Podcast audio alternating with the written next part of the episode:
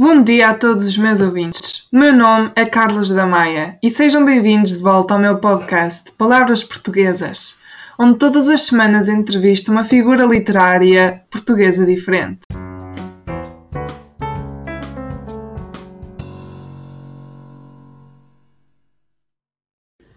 Ora, hoje tenho a felicidade de ter comigo a poetisa e tradutora Luísa Neto Jorge que já lançou sete livros de poesia que guardo com muita estima no meu escritório no Ramalhete. Luísa nasceu em 1939 na minha querida cidade de Lisboa, onde frequentou a Faculdade de Letras da Universidade, que, de certo, tanto eu como os meus ouvintes lisboetas vamos encontrar muito em comum. Estou empolgado por descobrir, por isso comecemos com uma pergunta. Luísa, qual é a sua maior fonte de inspiração? Bom dia, Carlos. Antes de mais, obrigada pelo convite. É uma honra participar no seu podcast. Por favor, não é preciso tanta formalidade. Trata-me por tu. Tudo bem. Respondendo à sua, ou melhor, à tua pergunta, devo começar por dizer que a cidade de Lisboa terá sempre um lugar muito especial no meu coração. No entanto, é a cidade de Silos, no Algarve, que mais desperta a minha imaginação. Aliás, foi lá que escrevi em 1969 o livro 19 Recantos. É precisamente um dos meus favoritos. Aprecio imenso livros de matéria épica, para além de que a modernidade da tua escrita realmente sobressai nestes poemas. É impressionante termos finalmente uma voz feminina a narrar acontecimentos ilustres portugueses. Aliás, sendo que costumas fazer traduções de obras escritas por outros, como é sentir a liberdade de expressar-te sem restrições através da tua própria escrita?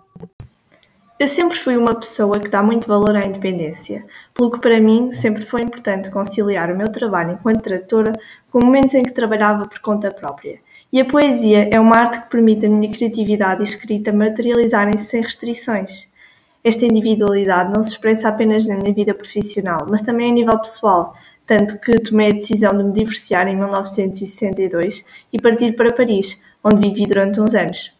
Sinto que a minha poesia só é transparente quando eu própria me sinto livre, e foi a melhor decisão que tomei. Outro aspecto que temos em comum.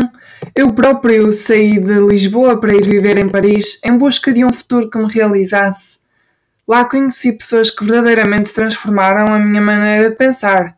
Aquela cidade é mágica a todos os níveis, por isso acredito que te deve ter proporcionado o um ambiente ideal para a tua poesia. Na verdade, sei que foi lá que escreveste a obra Terra Imóvel, em 1964. É verdade, e ainda bem que mencionaste essa obra. Nela, a melancolia que ainda me consumia transpareceu na maior parte da minha escrita.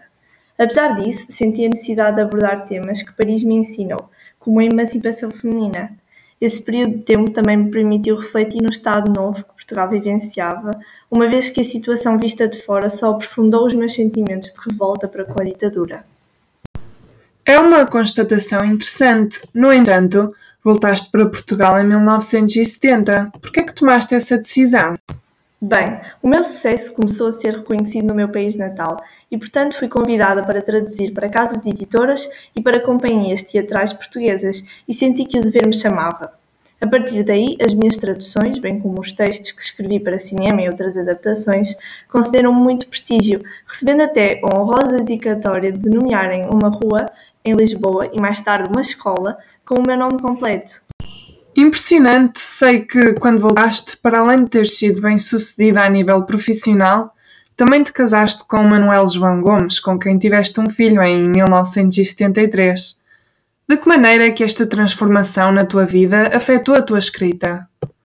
No ano em que o meu Diniz nasceu, decidi compilar toda a minha poesia até ao presente, publicando a antologia Sítios Sitiados, no qual incluí poemas nunca antes publicados, bem como ilustrações inspiradas em alguns dos meus favoritos. Foi um período de bastante mudança para mim. É incrível analisar o progresso que fizeste desde a tua primeira publicação em 1960 até à atualidade. Ainda me lembro do êxito que foi quando a Poesia 61 foi publicada com a tua coautoria. Sim, tens razão. Éramos todos muito jovens e decidimos juntar poemas nossos que remetiam para o privilégio da palavra. O Casimiro com o canto adolescente, o Gastão com a morte percutiva, a Fiamma com morfismos, a Maria Teresa com tatuagem e eu com a quarta dimensão. A Poesia 61 até acabou por originar mais tarde um movimento com o mesmo nome. Vê-se que nunca tiveste receio de escrever sobre temas controversos. Sim. Bem, só posso dizer que foi uma honra conversar com alguém que admiro tanto. Por isso, Luísa, agradeço-te imenso por teres vindo contar a tua história ao meu podcast. És um indispensável contributo para as palavras portuguesas. Obrigada pelo convite e por me teres ouvido, Carlos. Foi um prazer. Espero que tenham gostado tanto do podcast de hoje como eu. Todas as segundas sai um novo. Não se esqueçam de me mandar as vossas sugestões e escrever um comentário. Até à próxima!